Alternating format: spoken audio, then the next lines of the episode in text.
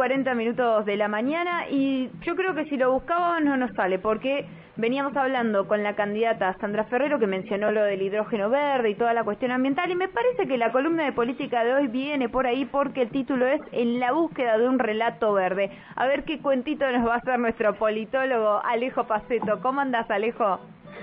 Virginia, Mario, buenos días, ¿cómo andan? No, le, sacudimos un poco la, seriedad, ¿viste? Sí, Como, lo, como dijo Sandra Ferrero, los más viejos, ¿viste? Que dijo 50, 50 y pico, dijo, siempre decimos los cuentos verdes tenían cierta picardía, este, pero esto no es justamente una picardía, el relato verde que vas a hablar, Alejo, ¿no?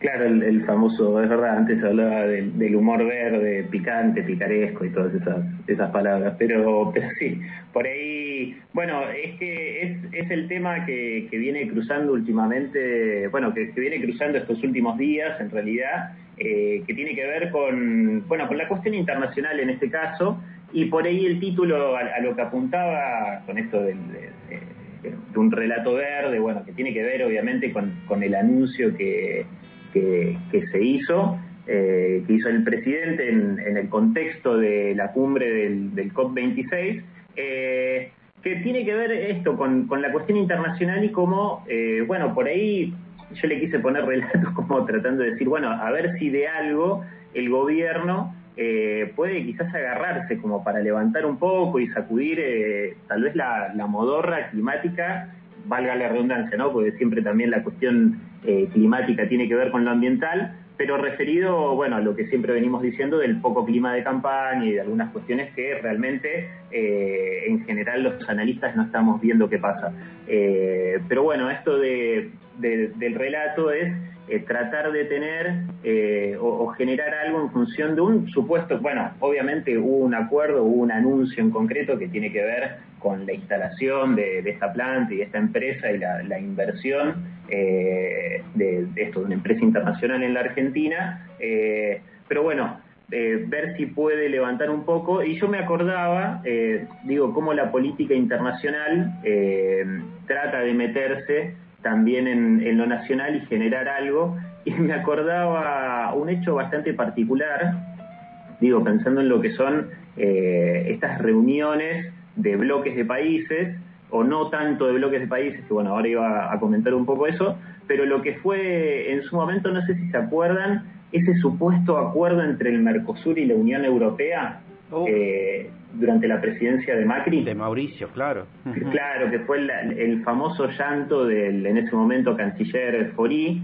Eh, bueno, eso por ahí más como, como un dato de color, pero hablando de esto de los bloques, eh, y por ahí como un punto interesante de, algo que, se observó en, lo que tiene que ver con, esta reunión del COP26, eh, y por ahí comparándolo un poco con, lo que fue en ese momento, que se hablaba de acuerdos Mercosur-Unión Europea, eh, como en el caso de esta reunión que se está desarrollando en estos días y que va a durar todavía un par de días más, es como no hay una presencia de bloque.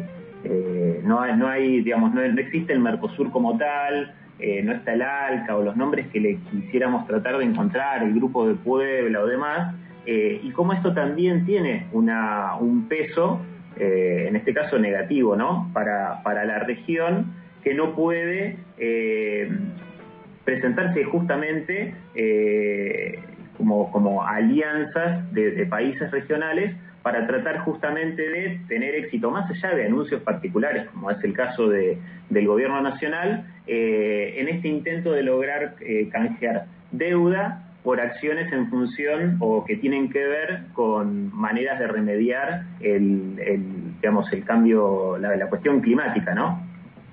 Mira qué interesante porque si bien esto se muestra en la cumbre climática, como vos creo que empezaste como a desarrollar al principio, termina reflejándose en todas las cuestiones geopolíticas, digamos, porque la política o las ideas de Brasil no tienen nada que ver con las de Argentina ni las de Chile con Uruguay y etcétera. Sí, de hecho, eh, uno de también los datos que tiene que ver con esto es que eh, dos de los principales eh, líderes de la región, como son Bolsonaro y López Obrador, no asistieron al evento.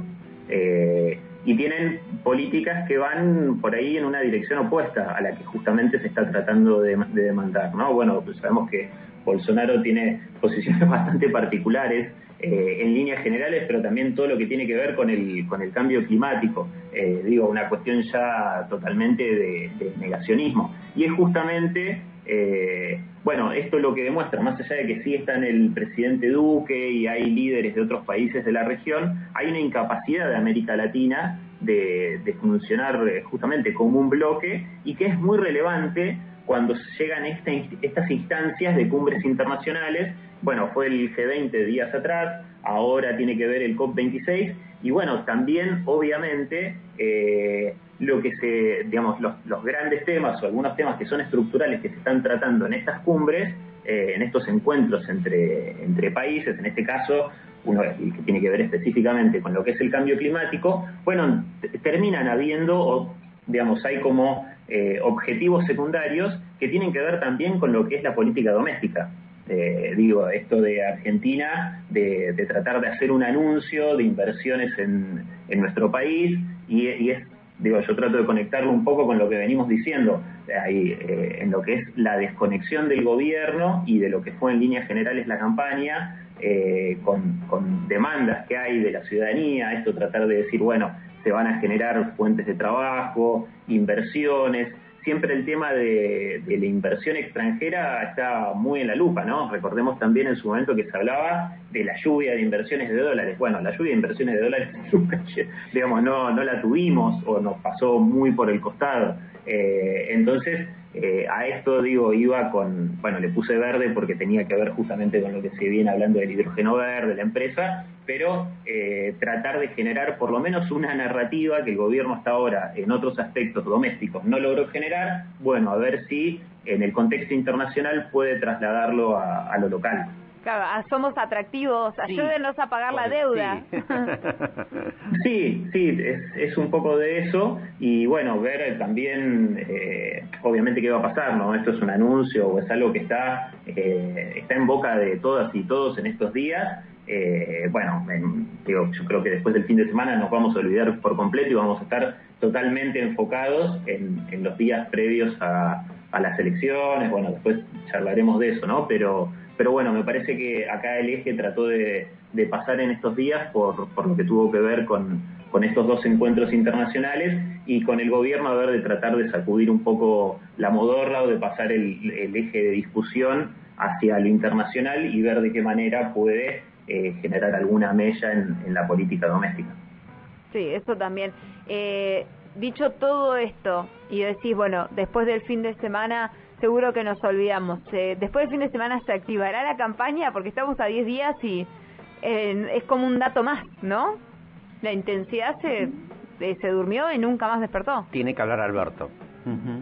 Sí, sí, entró, entró como en un piloto automático, modo avión. yo los escuchaba hace un rato y decían, es verdad, acá parece que en la región no no se vota, digamos, dentro de dos fines de semana, eh, salvo por ver afiches y algunas recorridas, algunas candidatas o candidatos, está la, campaña o, lo previo a las elecciones está como, digo, seguimos hablando de la meseta de la que hablábamos la semana pasada. A nivel nacional lo que se supone es que, bueno, en este sí sprint final de la última semana, eh, va a hablar Alberto, va a haber, hay un acto, si no me equivoco, programado para, para el fin de semana, o sea, empiezan los cierres de campaña y bueno, vamos a ver si ahí se dice algo o pasa algo, pero por lo menos en, eh, líneas generales eh, seguimos viendo que es una campaña totalmente aburrida y ya les digo, lo veo en, en, otros especialistas y analistas políticos que dicen esta campaña es muy aburrida, no pasa nada, es de las peores en los últimos 20 años, bueno,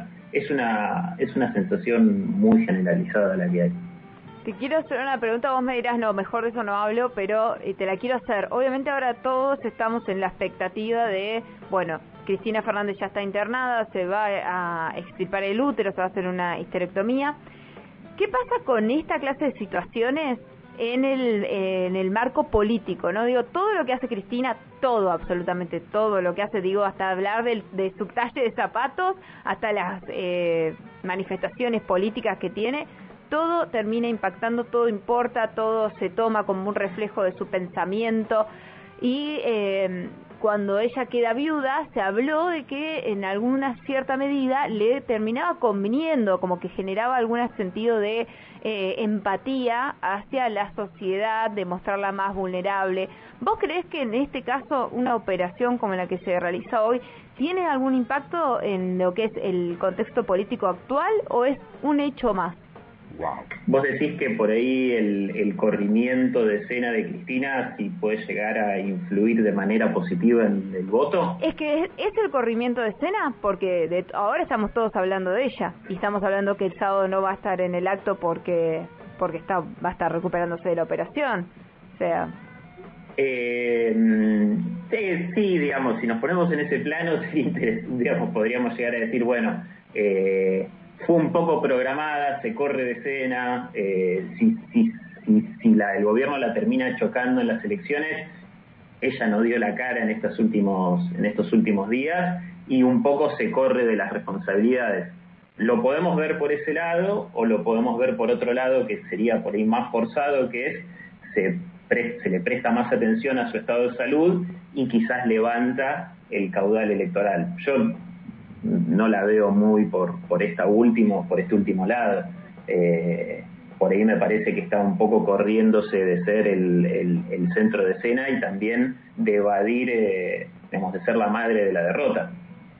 Bien, me parece interesante. Ese, ese punto ahí que nos dijiste lo vamos a dejar como pendiente para el jueves que viene no, porque todavía no vamos a tener elecciones, para sino para el otro, pero nos vamos a acordar. No, vamos a acordar, exactamente.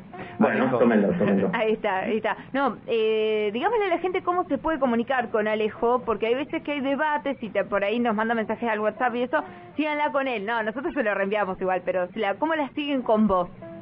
En Twitter es arroba el colorado con un final.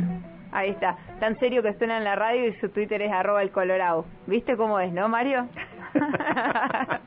Alejo, no, no. No, no, no va a salir más de la columna, no, me molesto más. Alejo, muchas gracias. A ustedes. Así pasaba aquí en Voz a Diario la columna del eh, titular de la Asociación Neuquina de Ciencia Política, Alejo Paceto.